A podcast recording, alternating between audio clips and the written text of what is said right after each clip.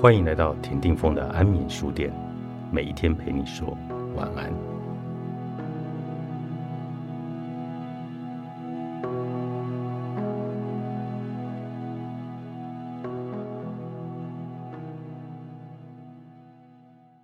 在我们的文化中，很少有真正的自我怜悯，因为许多人被洗脑洗到相信，为自己感到难过是差劲和自我放纵的。西奥多·鲁宾在《怜悯与自我的仇恨》中提到，在很多的地方，悲伤被认为是一种具传染性且肮脏的毛病。我们与生俱来就对自己具有同理心，但它通常在童年时期就被冲刷掉了。我的经验告诉我，许多的父母总是因为孩子哭泣而羞辱或惩罚他们。你能否记得？自己曾被这些恶劣的话语给痛骂呢？不要再自以为可怜了，还有人比你更惨。你已经不是婴儿了，只有爱哭的婴儿才会为这种事情不高兴。谁告诉你人生很轻松？别哭了，给我去做。当我们因为一直哭泣而被惩罚，后来就学会了在悲伤即将冒出眼泪之前，就反射性的压抑住悲伤。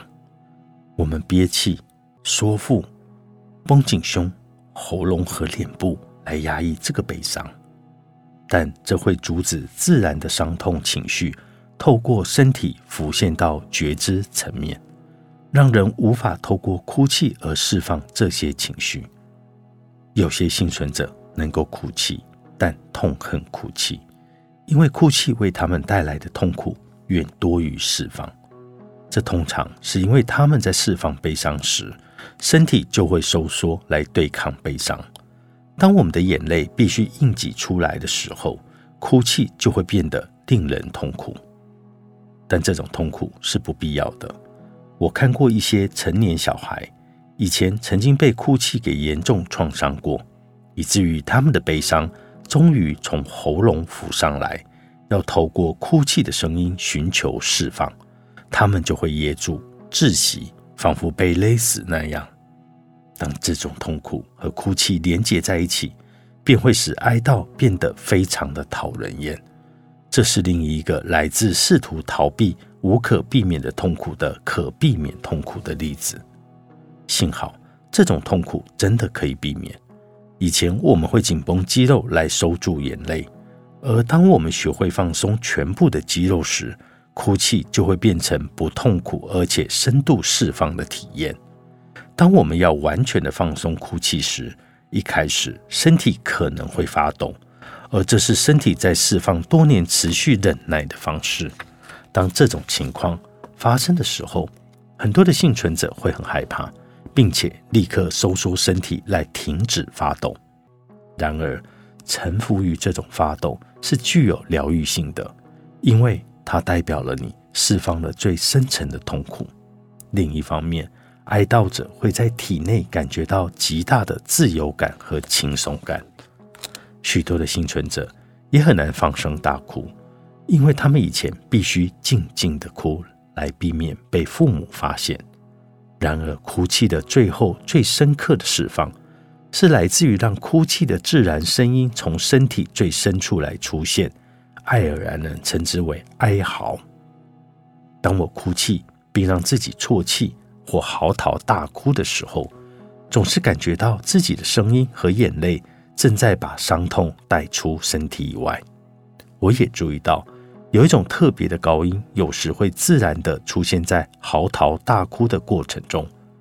当我允许这种声音在我体内里回荡，时常会体验到。恐惧被强大的释放了。我协助过许多的案主，对于自己允许哭泣的自然声音和动作自由的流过身体时，既然能够强而有力的安抚自己，感到十分的惊喜和开心。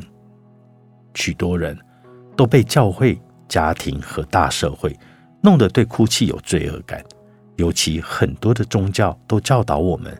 为自己感到悲伤是糟糕的罪恶，而非健康的胜利。如果你是基督徒，我鼓励你记得，即使是耶稣也曾经为自己感到难过。你可以透过这一点来重新获得自我的怜悯。当他在克西马尼园哭泣时，还有他在十字架上哭喊着：“我的神，我的神，为什么离弃我？”这个时候，他示范了正面的自怨自哀。我们偶尔都需要为自己感到难过的，为自己掉下眼泪，是复原工作最强效的疗愈体验之一。在你有真正的自怨自哀体验之时，复原的发展通常都会极为有限的。自怨自哀并不全然全有全无的体验。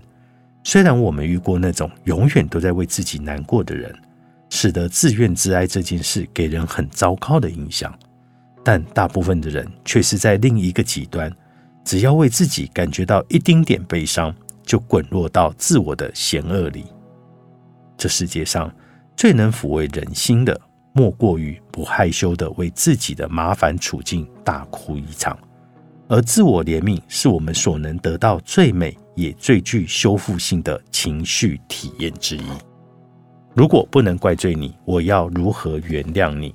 作者：彼得·沃克，世子文化出版。